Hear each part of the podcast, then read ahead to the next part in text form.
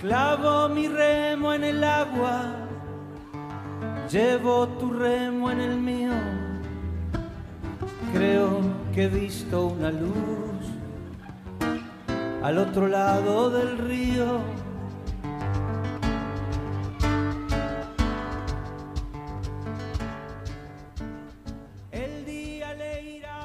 Buenos días, buenas tardes, buenas noches, amigos. Este es otro programa más de literatura, poesía y canto. ¿Cómo se encuentran, amigos, en el día de hoy? Este, estas son, les habla Julia Bugallo.com. Susana Di Giorgio, buenos días, buenas tardes, buenas noches. Bienvenidos a nuestro programa, otra vez con un poco de música y poesía y literatura para ustedes. Bueno, hoy empezaremos hablando un poco del del 4 de noviembre, que es el Día Internacional de la UNESCO. Eh, cada 4 de noviembre se celebra el Día Internacional de la UNESCO, la Organización de las Naciones Unidas para la Educación, la Ciencia y la Cultura. Esta organización se focaliza en mejorar los sistemas educativos y la calidad de las sociedades. Esta cita nos recuerda que un 4 de noviembre del año 1946 se firmó por una veintena de países la constitución de este importante organismo internacional que tanto ha tenido que ver en la mejora de la calidad de vida de millones de personas a lo largo y ancho del planeta. En la actualidad, los 195 países que forman parte de esta organización internacional se dedican a orientar a las naciones en una gestión más eficaz de su propio desarrollo mediante un aprovechamiento óptimo de los recursos naturales y de sus valores culturales para conseguir la modernización del país, aunque sin renunciar a su identidad y a la diversidad cultural. Entre sus principales objetivos se encuentra la erradicación del analfabetismo, ya que para este organismo ningún niño debe quedar al margen de una educación básica que ayude a promover su crecimiento y desarrollo. Asimismo, intenta salvaguardar el patrimonio cultural, estimulando en los distintos países la creatividad y el mantenimiento de las tradiciones culturales y orales. En definitiva, este organismo es la voz de aquellas personas más necesitadas para hacerle llegar un mensaje de paz y solidaridad de todas las demás naciones. Muy bueno, este, muy, importante, ¿verdad? Muy, importante. Todos los países recurren a, a, la ONU y, este, y, reciben ayuda, ¿verdad? Sí, cómo no, es muy importante, es que es importante.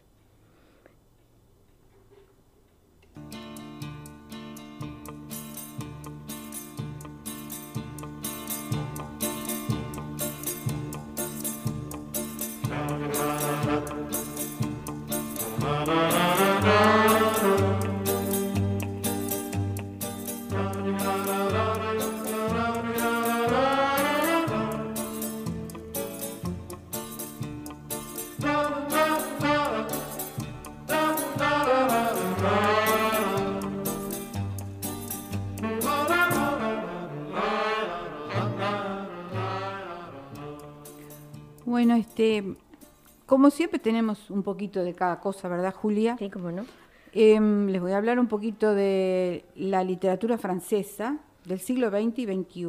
Muy bien. En la primera mitad del siglo XX, entre las grandes guerras mundiales y los avances sociales, psicológicos, tecnológicos y políticos, dieron lugar a una forma de pensar y escribir que se podrían dividir en cuatro grandes grupos con sus autores más representativos las vanguardias y el surrealismo con André Breton y Robert Desnos, psicoanálisis, y el existencialismo, Jacques Lacan, Michel Foucault, Jean-Paul Sartre, Albert Camus y Simone de Beauvoir, el, Nouveau Roman, Alain Ribet, Grillet y Nathalie Sorret, y el teatro del absurdo con Artur Adamov, Antonin Arthur, Samuel Beckett y Eugène Lonesco. Sin embargo, la gran mayoría de los autores del siglo XX en Francia se caracterizan por no pertenecer absolutamente a ningún movimiento concreto, una tendencia que será más marcada según avanza el siglo. En el siglo XXI, la novela ha sido en este siglo la gran protagonista literaria en Francia. Tanto es así que ha aumentado más su prestigio nacional al lograr más premios Nobel. Hasta el año 2015, los literatos franceses han tenido más premios Nobel que ninguna otra nación. Sin embargo, los escritores en inglés han ganado el doble de premios Nobel. Entre los autores franceses de novelas ganadoras del tamaño premio están Anatole France, Romain Roland, Roger Martin Dugard, André Guillet, François Mauriac, Albert Camus, Claude Simon y Patrick Modiano. Bueno, la gran poesía francesa del siglo XX, maestra de innovaciones y de rigor desde Mallarmé, Valéry y los surrealistas hasta Yves Bonnefoy, nos ha dado también hermosas sorpresas en las últimas décadas. Dar a conocer algunas de estas voces nuevas es el objetivo del libro Tres poetas franceses del siglo XXI, edición de Clara Janés.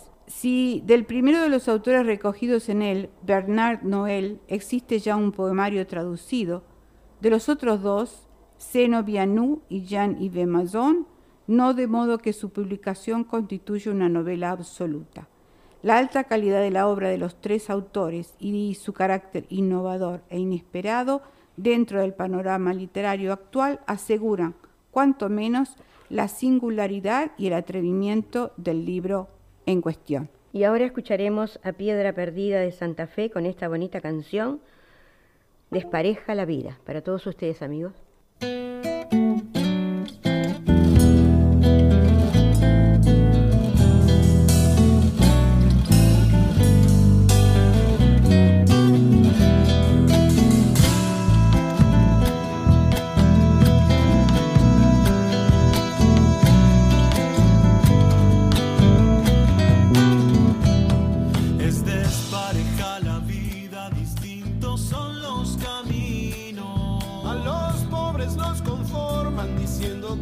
el this.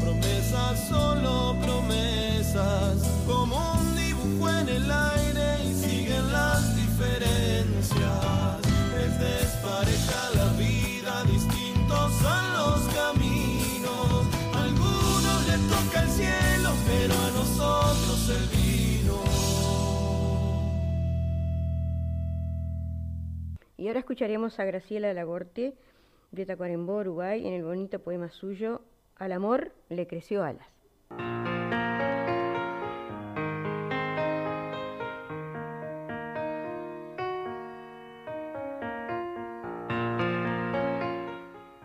Al amor le creció alas y nos descubrió el sol esa mañana, yo con burbujitas de champán subiendo por mi panza, tú escapar mariposas azules en tu mirada. Hablamos de mil cosas esa noche y no dijimos nada. Tomaste mi mano por última vez y te abracé y me besaste y te besé y me amaste y cómo te amé. La luna salió de lo profundo del río para besar al sol su eterno enamorado y el astro, emocionado, pintó el cielo de mil colores en ese tenue roce en que al amor le crecen alas. Y desperté y no estabas. Frente a mí sonreías desde una fotografía en la pared de mi habitación. Solo un trozo de papel. Tu vida se había ido. Y mi vida. Mi vida, murmuré bajito, observando por la ventana, buscándote en una estrella en el alto cielo. Lejana. Mi vida. Te dije, mi vida se fue con vos.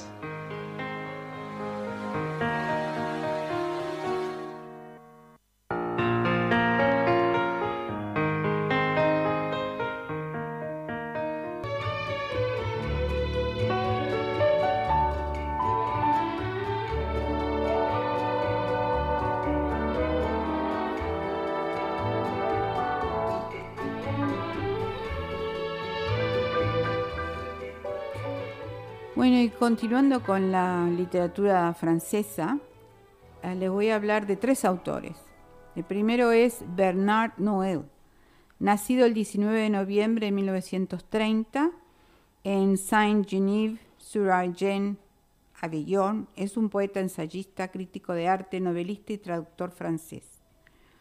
También es conocido bajo el seudónimo de Urbano Orlac. Su amistad con, la pintura y los pintores y su amor por la pintura lo llevó a colaborar en la realización de muchos libros de artistas y más recientemente para ilustrarlos. La obra de Bernardo Noel da a la poesía un papel unificador ya que determina la necesidad y el espacio. Publicó su primer libro de poesía en 1955, seguido por poema eh, en prosa Esperó nueve años antes de publicar su siguiente libro, Antes del Silencio, en 1967, y finalmente eh, El Castillo de la Cena, en 1969, ficción erótica que se ha leído como una protesta contra la guerra, en Argelia y por la que fue enjuiciado por la justicia francesa por motivos de desorden contra la moral. Recibió en 1967 el premio Antonin Artaud en 1988 Premio France Culture, 1992 Gran Premio Nacional de la Poesía y en el 2010 Premio de Poesía Robert Ganzo. Les voy a leer un poema de él que se titula Tulum. Al dejar de existir, los dioses hacen en el aire un vacío donde viene a depositarse la luz. Todos sus monumentos se concentran en el borde. Debajo la tierra fija sus viejas olas. Se ve en un frontón al Dios descendiendo. Debía arrastrar la lluvia en su caída. Es el cielo que cae hoy en la piedra para muy suavemente liberarnos el corazón. Entonces la vista se extiende hacia el confín del tiempo. Igual en sus fondos al mar Caribe, el agua verde ha tomado lo divino entre sus pliegues todo termina con el latido, el rumor, todo empezó así. Bueno, y ahora tenemos para ustedes a Raza del Perú con Pájaro Chowi.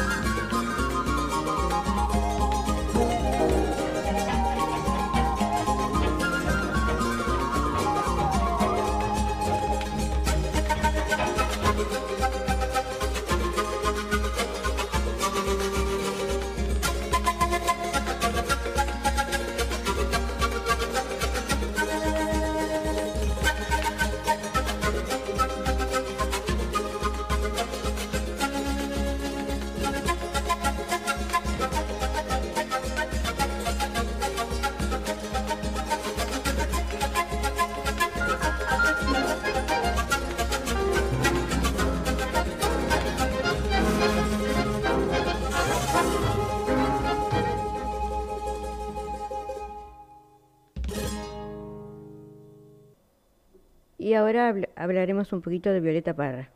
Violeta Parra, la fascinante relación que la creadora de Gracias a la Vida tuvo con el pueblo mapuche. Arauco tiene una pena que no la puedo callar. Son injusticias de siglo que todos ven aplicar. Nadie le ha puesto remedio, pudiéndolo remediar. Levántate, Gol Chulán. Esta canción en que Violeta Parra lamenta y reivindica las demandas mapuches se llama Arauco tiene una pena y fue grabada por la compositora, investigadora y figura principal de la música chilena y latinoamericana en Argentina en 1962.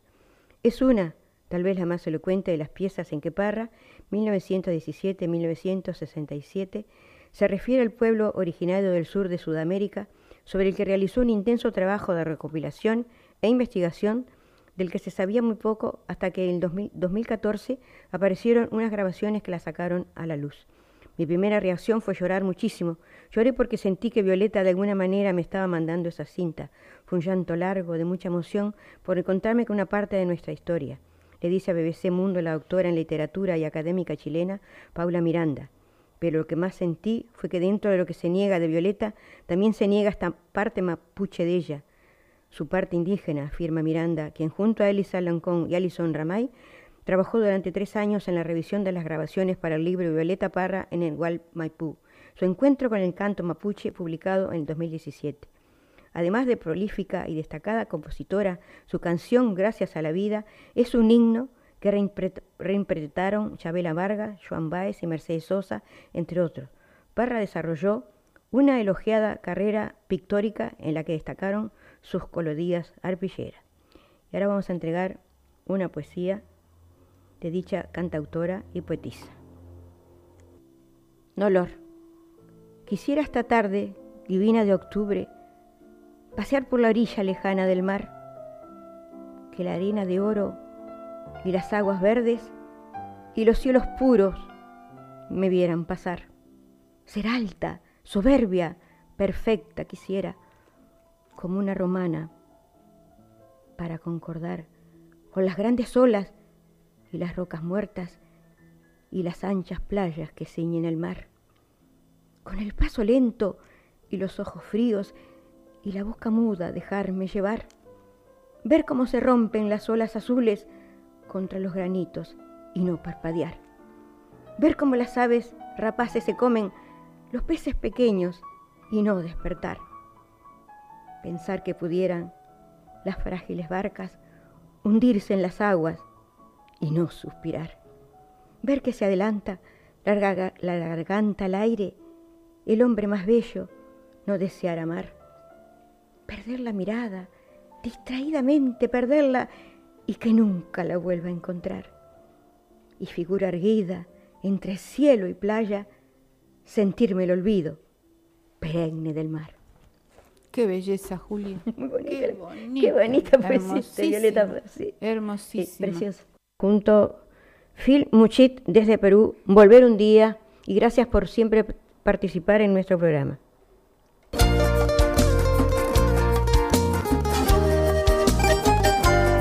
Recién comienzo aquí en mi mente a comprender, después de tantos años de nunca volver, perdí la cuenta, corazón perdóname. Un poco tarde, pero aún te vengo a ver. ¿Cómo saber si me ha valido el progresar? Si estuve lejos de mi patria y de mi hogar. Si aún me tienes corazón en tu querer, valdrá la pena sacrificio de volver. Recién comienzo aquí en mi mente a comprender, después de tantos años de nunca volver, perdí la cuenta, corazón, perdóname. Un poco tarde, pero aún te vengo a ver ¿Cómo saber si me ha valido el progresar? Si estuve lejos de mi patria, de mi hogar. me tienes, corazón, en tu querer. Valdrá la pena el sacrificio de volver. Solo así valdrá la pena. El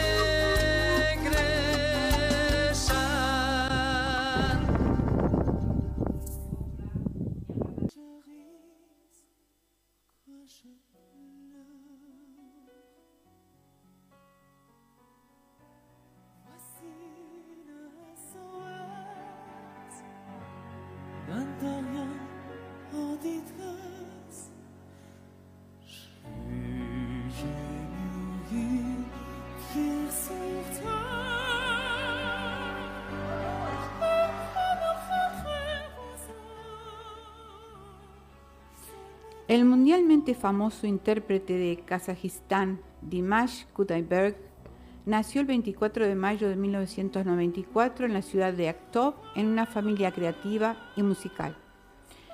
Apareció por primera vez en el escenario a la edad de dos años y a la edad de cinco años se graduó en una escuela de música.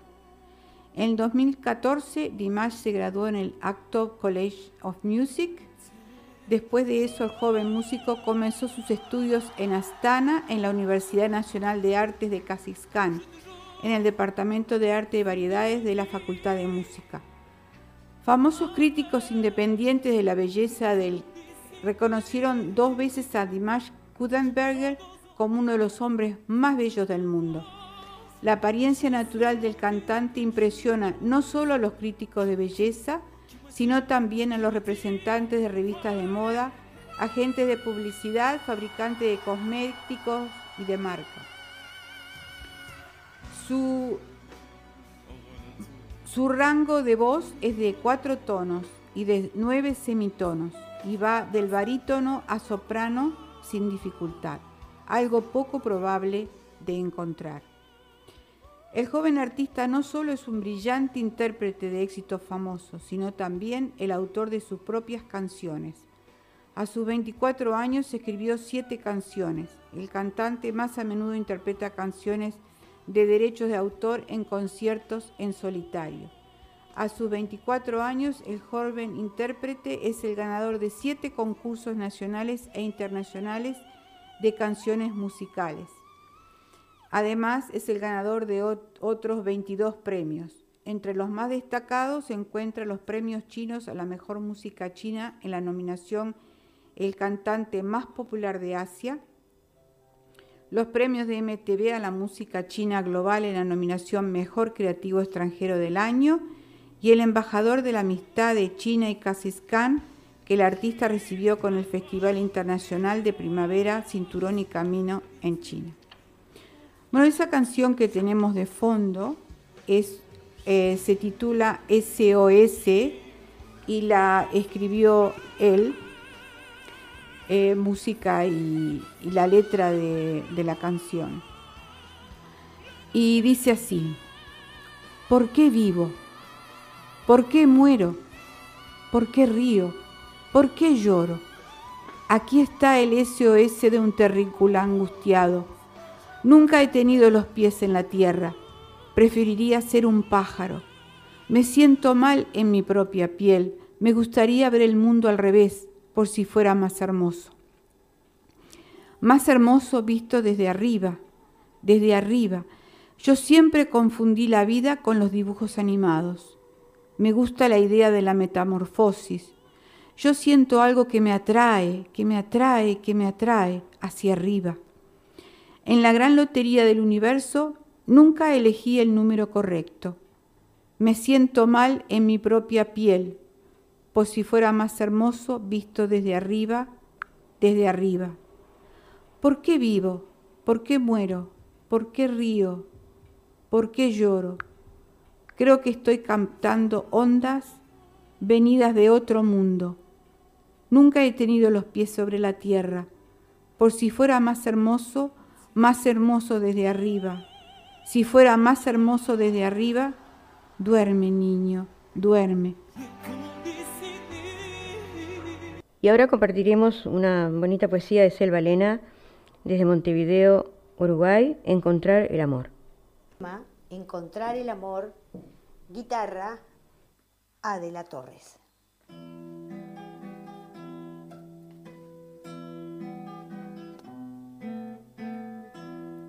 Encontrar el amor, encontrar la paz, la tibieza, el candor escondido, la dulzura, la pureza, la pureza de lo ya vivido. Embriagarme en caricias sinceras, espontáneas, etéreas, sin apuros, sin prisas, sin temores, sin deudas. Conquistarme de verdad, sin apremios, sin irónicas palabras que transforman mi vida en una incógnita. Quiero creer en tus ojos, quiero escuchar de tu boca que yo soy parte de ti, como un río que desborda. ¿Cuál es el arte de amar? Sin críticas, sin prejuicios. Tú y yo ya fuimos uno, volvamos a los inicios. Pero suéltame los lazos para volar y volar. Cuando el vuelo sea alto, nos podremos encontrar. Y si no pudiéramos, no nos sintamos vencidos. Digamos que fue un amor, un amor que se ha vivido.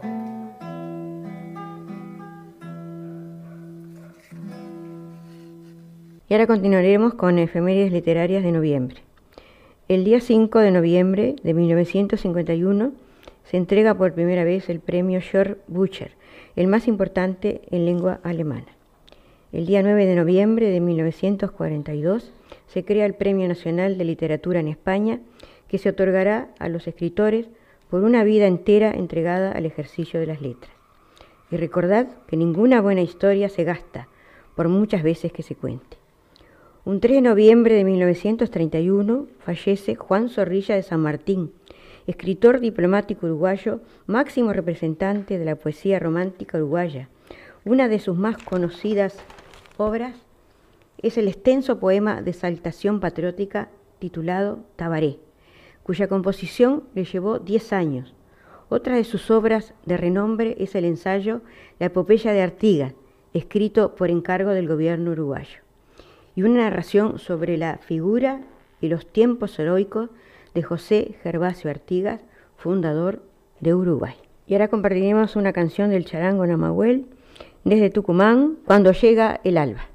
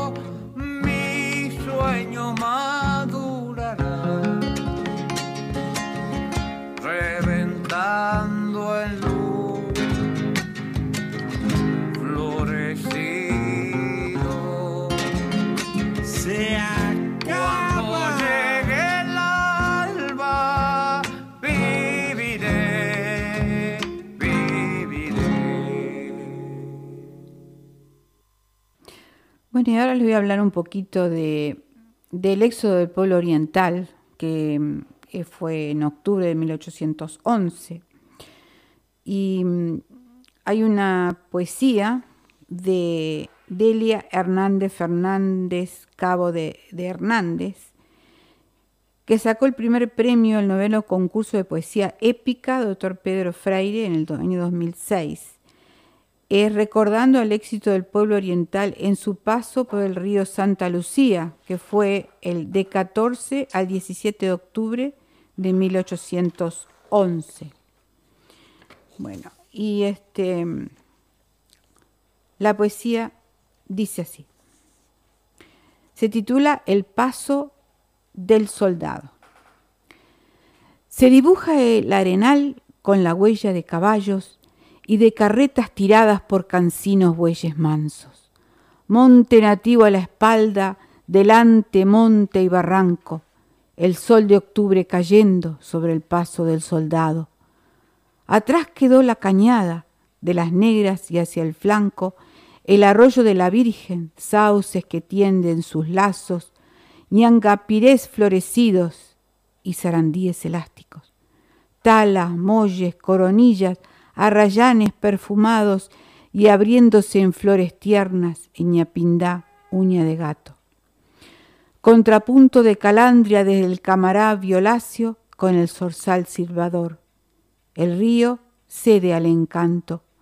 La naturaleza entera asiste con entusiasmo a aquella marcha bravía. Niños, mujeres, ancianos, hombres jóvenes que siguen al gran revolucionario. Nació la orientalidad. Voces de patria clamaron las intrépidas familias que con sus bienes y esclavos en nombre de un ideal van la redota engrosando. Al pisar San Juan Bautista, pueblo al español atado, muy pocos siguen la marcha. Los más miran de solayo. Es Micaela Mancuello, excepción en el poblado, y pese a no ser criolla, puro coraje, puro ánimo, sigue la humana columna de luchadores porfiados, de pueblo que todo deja y no pide nada a cambio. Pasa el éxodo, Artigas en su puesto de comando, el sol de octubre en su frente cruza el paso del soldado. Y ahora el, el- el conjunto de Piedra Perdida de Santa Fe nos van a entregar una página tapa de diario.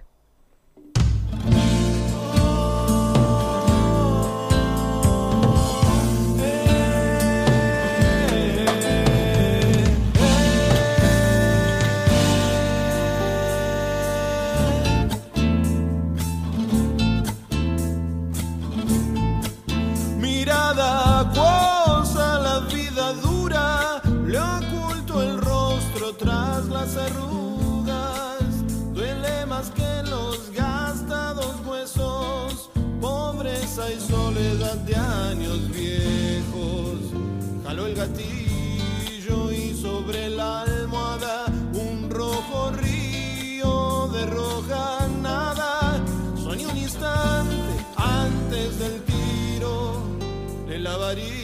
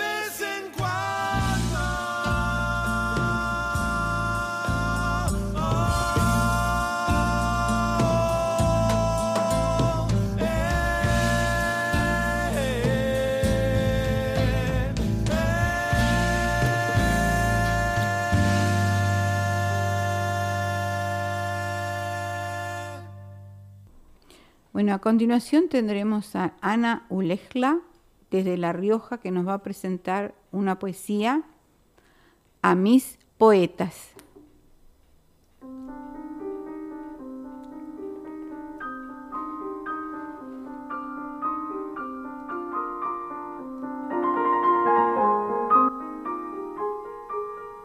Cuando leo versos que llegan al alma, que duelen por dentro hasta las entrañas, quiero escribir versos como mis poetas, sacudir mi alma, destrabar las puertas, abrir las vertientes que dentro están quietas y que como un saco de adentro hacia afuera mi alma de vuelta.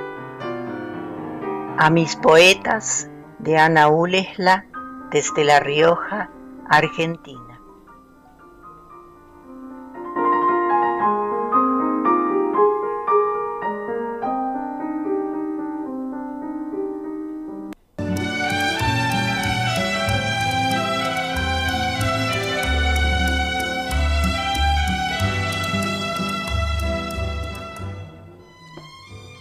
Ahora continuaremos que, qué tenemos que leer eh, como cuando estamos en cuarentena.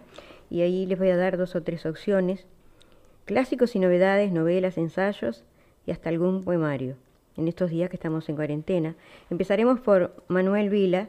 Tierra Alta es la última novela de Javier Cerca, con la que tuvo el, el premio Planeta de este año. Es una novela que tiene un ritmo trepidante, lleno de fuerza narrativa. Se trata de una novela policíaca cuya protagonista es un joven policía llamado Melchor Marín, que investiga un brutal crimen en la España actual. La novela contiene un alto voltaje moral y social, pues plantea una emocionante reflexión sobre el valor de la ley, sobre el significado de la palabra justicia y además hay toda una exploración de un tema arquetípico de la literatura, como es el tema de la venganza, una excelente novela ideal para el confinamiento. Robin Martín Díaz, uno de los últimos libros que adquirí antes de declararse el estado de confinamiento y que ha conseguido mantenerme al margen, dice el que escribe, durante toda su lectura, es No duermas más, de la escritora británica P. D. James. Tras este sugerente título, nos encontramos con seis historias perfectamente armadas, sello que siempre caracterizó la obra de esta gran dama de la novela policial y encuadradas dentro de la afición detentivesca. La venganza es el motor que pone en marcha el mecanismo criminal de cada uno de estos relatos, y en ellos personajes de una profunda psicología y una dudosa moral tendrá que jugarse sus cartas con algo más que la pericia de sus oponentes, la justicia natural, mención especial para esa pieza maestra. El cumpleaños del señor Milcroft, texto con el que se cierra este magnífico libro. Edurne Portela. Y el hijo dice Pequeñas Mujeres. Son los escritores que eligen los libros para leer durante la cuarentena. De eso se trata, dice. Ella, Eduardo Portela, dice El hijo Pequeñas Mujeres Rojas, de Marta Sanz, una novela de una belleza poética extraordinaria que bucea en las más turbias y pestilentes aguas de nuestra memoria histórica. A través de Paula, personaje de sus novelas negras anteriores, Sanz nos lleva a Zafrán, un pueblo pagado de fantasmas que espantan bastante menos que sus siniestros habitantes. Sanz despliega una potencia narrativa deslumbrante y sostiene un pulso continuo con la representación de la violencia y la crueldad. Pequeñas Mujeres Rojas es una novela militante y arrebatadora que demuestra que es el compromiso puede encarnarse en un lenguaje simbólico, político y poético. Bueno, ahora vamos a escuchar a Enrique Garea, eh, un amigo nuestro, en la canción Procuro olvidarte.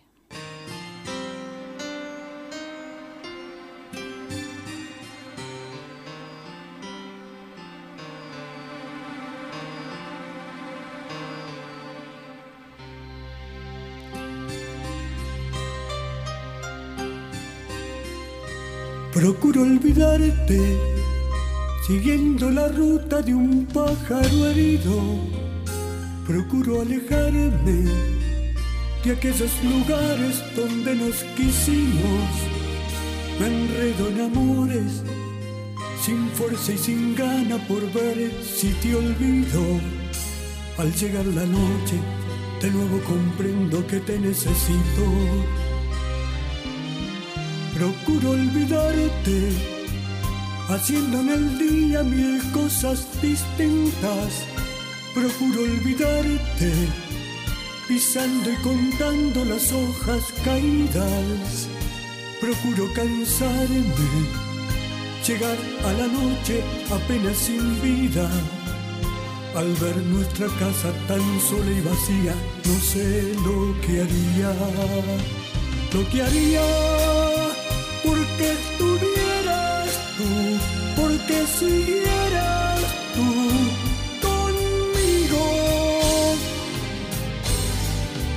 Lo que haría por no sentirme así, por no vivir así, perdido. Lo que haría porque estuvieras tú, porque siguieras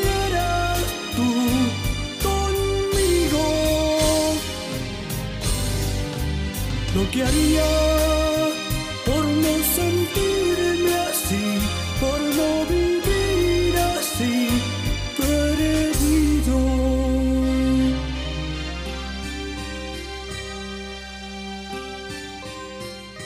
Procuro olvidarte, siguiendo la ruta de un pájaro herido procuro alejarme de aquellos lugares donde nos quisimos. Me enredo en amores, sin fuerza y sin gana por ver si te olvido. Al llegar la noche, de nuevo comprendo que te necesito. Procuro olvidarte, haciendo en el día mil cosas distintas procuro olvidarte, pisando y contando las hojas caídas. procuro cansarme, llegar a la noche apenas sin vida. Al ver nuestra casa tan sola y vacía, no sé lo que haría, lo que haría porque estuvieras tú, porque siguieras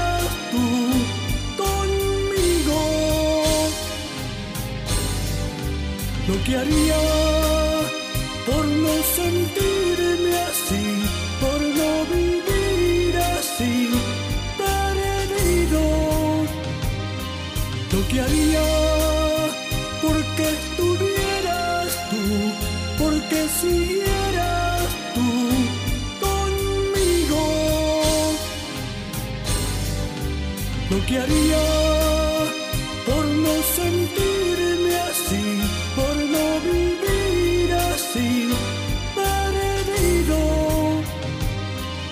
Lo que haría porque estuvieras tú, porque siguieras tú conmigo. Lo que haría por no sentirme así. Y ahora escucharemos al siempre premiado de La Valleja Minas, Luis Lacidini, Cuando pienso en ti. Cuando pienso en ti, todo se vuelve menos escabroso, más bonito. En las horas de aflicción, inmerso en angustias, bajo una montaña de chaturas y frustraciones, abandonado, tambaleante como un ciego en medio del desierto gris que es la ciudad. Tú eres mi desafío a la desolación, al abandono en la derrota, el deseo de derrumbarme a la apatía. Tú eres el calor siempre naciente, la razón para que mi mundo no estalle hoy, para que las miserias se desvanezcan. Tú mi ritual cotidiano, la lucha contra lo desierto, contra lo bostezante y roto que posee mi vida ancha. Tú eres el golpe de viento que levanta el remolino que pasa en mi tiempo viejo, esa rebeldía constante ante el olvido y la angustia. Tú eres un gajo de asombro, la euforia que seduce, las ganas de volver a empezar. Tú estás en mis días lluviosos y los lunes. Eres el sol naranja, la temprana flor, un pichoncito indefenso, un agradable sueño. En el silencio, el respiro hondo y el jadeo pronto. En tus ojos todo canta y pronuncia una oración de nueva vida. En mi enfermiza luz, tu voz y tu rostro son la suave sonrisa que florece en los labios y la certeza única de saber que sin ti solo soy un paisaje amarillo que nunca cambia.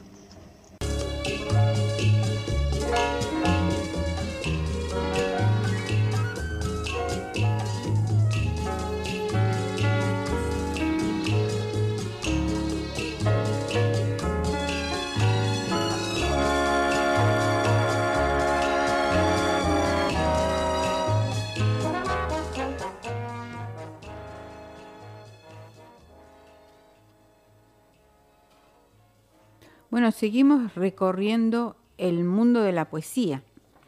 Y ahora nos vamos a Estados Unidos. Vamos a hablar de Walt Whitman, que nació en 1819 y murió en 1892. Ha sido bautizado como el padre del verso libre, polémico y con una intensa vida a sus espaldas en la que trabajó como poeta, enfermero voluntario, ensayista, periodista y humanista estadounidense. La obra de este maestro de la lírica está inscrita en la transición entre el trascendentalismo y el realismo filosófico, incorporando ambos movimientos a su prolífica producción poética. Además de ser considerado uno de los escritores más influyentes del cano estadounidense, el autor sufrió censura y fue criticado en su tiempo por la abierta sexualidad que desprendía en los contenidos de su libro Hojas de hierba, calificado como obsceno y pornográfico dentro de su época, por contener referencias explícitas a la homosexualidad y a la bisexualidad del escritor. Walt Whitman creía en la gente de la calle, le cantaba al populacho y a la democracia con versos libres, cargados de energía, experimentación y elementos innovadores como las reiteraciones, la enumeración, los términos vulgares o las palabras extranjeras. Su objetivo era dar dignidad a todas las cosas, por lo que se opuso firmemente a medidas como la pena de muerte y problemas como la esclavitud. Sin él, la poesía moderna estaría huérfana y carente de vivacidad. Por eso les quiero dejar su poema No te detengas, una bellísima obra para que se aproximen un poquito a este genio. No te detengas. No dejes que termine el día sin haber crecido un poco, sin haber sido feliz, sin haber aumentado tus sueños. No te dejes vencer por el desaliento. No permitas que nadie te quite el derecho a expresarte, que es casi un deber. No abandones las ansias de hacer de tu vida algo extraordinario. No dejes de creer que las palabras y las poesías sí pueden cambiar el mundo. Pase lo que pase, nuestra esencia está intacta. Somos seres llenos de pasión. La vida es desierto y oasis. Nos derriba, nos lastima, nos enseña, nos convierte en protagonistas de nuestra propia historia. Aunque el viento sople en contra, la poderosa obra continúa. Tú puedes aportar una estrofa. No dejes nunca de soñar, porque en sueños es libre el hombre. No caigas en el peor de los errores, el silencio. La mayoría vive en un silencio espantoso. No te resignes, huye. Emito mis alaridos por los techos de este mundo, dice el poeta. Valora la belleza de las cosas más simples. Se puede hacer bella poesía sobre pequeñas cosas, pero no podemos remar en contra de nosotros mismos. Eso transforma la vida en un infierno. Disfruta del pánico que te provoca tener la vida por delante. Vívela intensamente, sin mediocridad. Piensa, piensa que en ti está el futuro y encara la tarea con orgullo y sin miedo. Aprende de quienes pueden enseñarte las experiencias de quienes nos precedieron, de nuestros poetas muertos, te ayudan a caminar por la vida. La sociedad de hoy somos nosotros, los poetas vivos. No permitas que la vida te pase a ti sin que la vivas. Y ahora escucharemos desde Perú a Phil Muchit en un bonito tema desde Perú, Quiero amarte.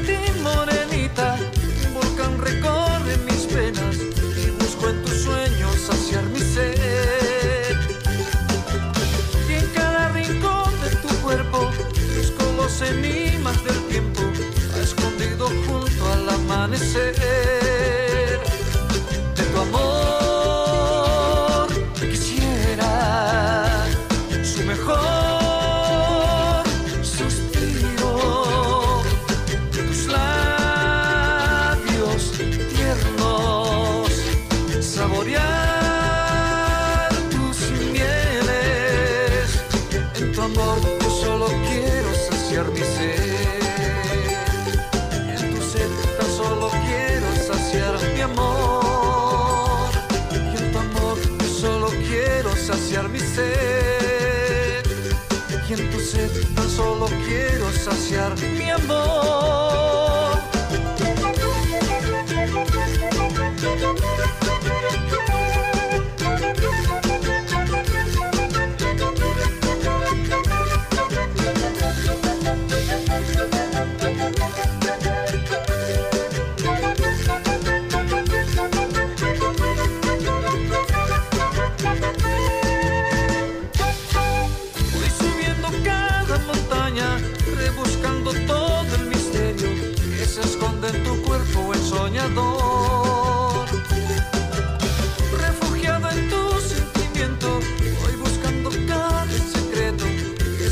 Escondido en tu amanecer.